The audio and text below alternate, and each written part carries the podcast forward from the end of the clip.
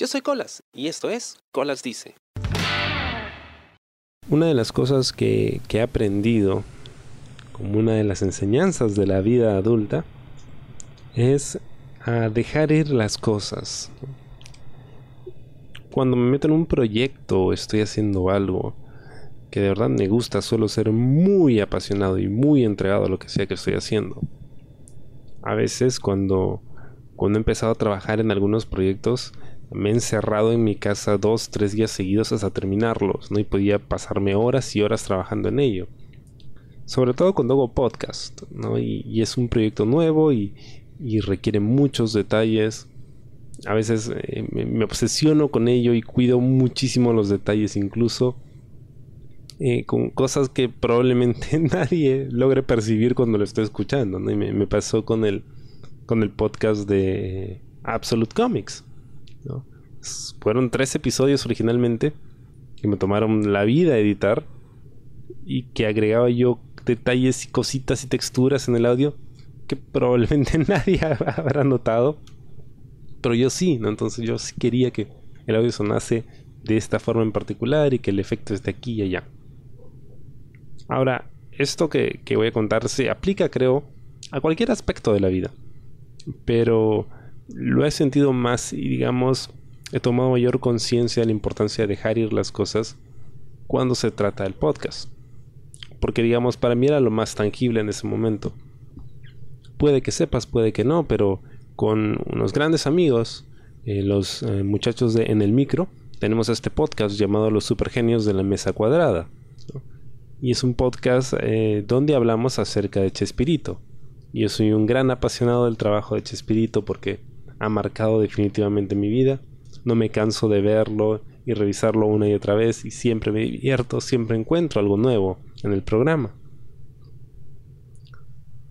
El tema es que cuando empezamos a, a chambearlo, yo me ofrecí para poder editar el programa, porque tenía en la cabeza una idea de cómo eh, quería que sonase.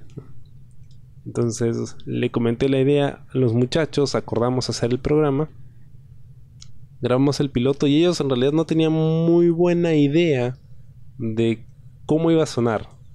O sea, yo les dije, mire, hay que presentarnos en este orden y yo, yo estoy trabajando en el intro y más o menos va a ser esto y lo otro.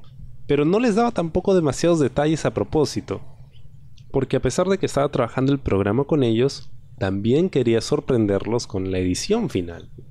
Y me tomó unos dos o tres días editar el primer episodio, ¿no? Como quería que sonara, con los efectos, con la música y los eh, estos fragmentos de audio sacados del episodio y el intro y, esto y lo otro.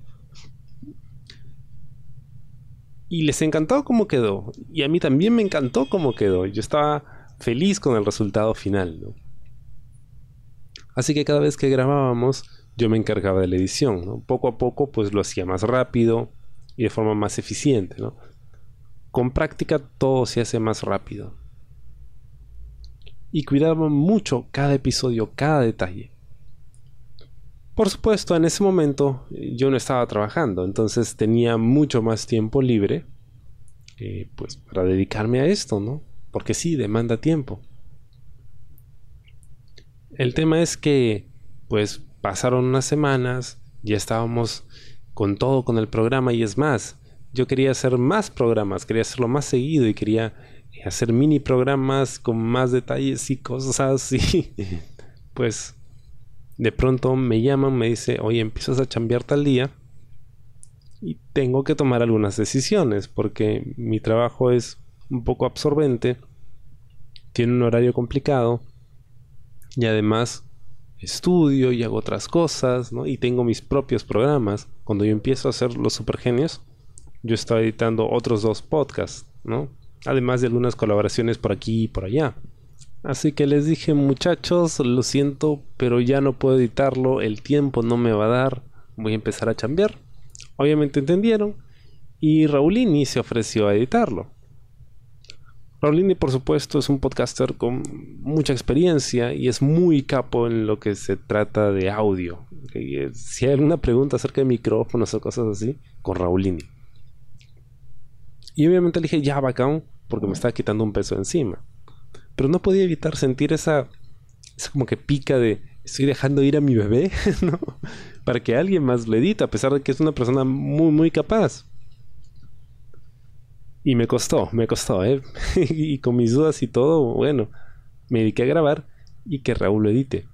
Obviamente le tomó bastante tiempo eh, agarrarle ritmo a la edición, porque él no edita como yo, o sea, para empezar no usamos el mismo programa de edición, y yo ya tenía mi método porque yo desde siempre había tenido la idea en la cabeza de cómo lo iba a editar, ¿no? Entonces para él era un proceso de aprendizaje. Y finalmente salió el programa y quedó bastante bien. Y entonces me di cuenta de que en realidad me preocupaba por las puras. Porque al final, pues no podía esperar que siempre iba a poder yo tener el control de todo lo que hiciera. Y de que muchas de estas cosas, pues, luego terminan teniendo vida propia y pues eh, ya no necesariamente tenemos que estar ahí para que siga funcionando. O sea, digamos que pues tienen su propio mecanismo, su propia forma de, ver la luz y nosotros solo somos parte ya y ya no somos el todo. Esto lo, conversaba con un amigo hace un tiempo donde hablábamos de, de las obras de arte. Y hago esta comparación porque para mí en este punto de mi vida el podcast es mi forma de arte, mi forma de expresión. De que cuando la obra pues eh, ya está hecha, ya está terminada y se publica o se comparte con el público, ya no le pertenece al artista. O sea, ya le pertenece al mundo, no a la sociedad, al, al público que la va a disfrutar. Sea que le guste o no pero ya no es tuya, o sea, ya salió de ti. Y esto es lo que pasa con, con este proyecto, ¿no? Con los supergenios o con cualquier otra cosa que haga en mi vida, ¿no? Una vez que sale de mí, pues ya no es mío. Y tengo que aceptar que pues puede tomar vida propia, ¿no? Y que otras personas también pueden eh, hacer uso de su fruto, de eso que he hecho, y que pueden pues transformarlo y hacerlo a su manera, ¿no? Y que eso no está mal, al contrario, ¿no? Es una forma diferente de, de ver eh, las cosas, de, interpretar tus ideas. Así que ya no edito el programa. Raulini lo edita y lo hace bastante bien. El programa sigue siendo súper divertido de hacer. Y ya no tengo esa presión de tener que editarlo, ¿no? Y me da tiempo para hacer otras cosas. Y entonces se me hizo más fácil dejar ir muchas otras cosas, ¿no? Entre ellas, incluso amistades. Amistades que sentía que, pues, se habían vuelto una carga para mí, ¿no? Incluso más que satisfacciones resultaban molestias, no solo para mí, sino también para la otra persona. ¿no? Porque una relación ya sea de amigos, de pareja, familiar o lo que sea, tiene cierto costo emocional. Entonces, si el costo es mayor a la ganancia, pues es lógico que pues no es un buen negocio y que quizá tengas que dejarlo ir también. Y pensaba mucho en esa experiencia del podcast, ¿no?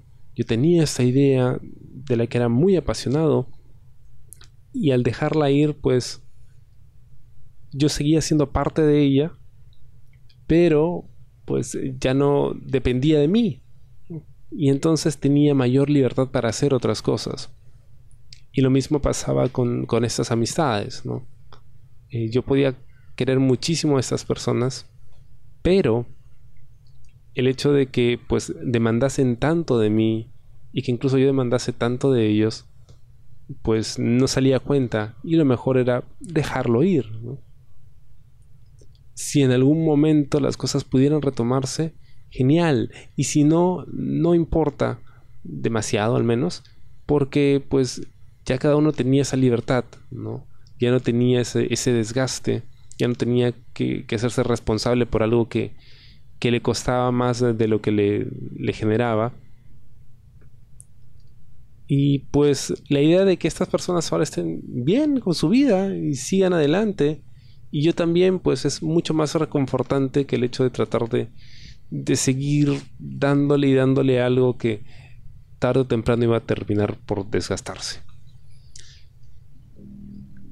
Hay que aprender a dejar ir las cosas. Eso es algo que no nos enseñan en la escuela y a veces ni en casa. Es algo que necesariamente tenemos que aprender en la vida diaria. Y cuesta, cuesta mucho dejar ir las cosas. Pero se siente bien cuando simplemente te liberas de eso. Pero sobre todo te da la oportunidad de explorar otras cosas. Con el tiempo que ahorraba yo, eh, pues ya no editando los supergenios, tenía tiempo para dedicarme a mis propios podcasts, ¿no? Y hacer otras cosas y probar con otros géneros y sonidos y seguir experimentando. Ya no tenía los amigos eh, pues que tenía, los que tuve que dejar ir en buena onda. Pero pues ahora tenía más tiempo para mí o para dedicarle a otros amigos que quizá había descuidado. Nunca se pierde del todo, ¿no? tenemos algo, luego no lo tenemos, pero tenemos algo más. Y representa una oportunidad para nosotros, para seguir creciendo y para seguir conociéndonos, y descubriendo el mundo y nuestras propias vidas, y nuestra propia capacidad de, querer, pero sobre todo de crear. Espero te haya gustado el podcast de esta semana y conmigo hasta la próxima. Yo soy Colas y esto fue Colas Dice. Chao. ¿Te gustó el programa? Sí. Suscríbete y comparte.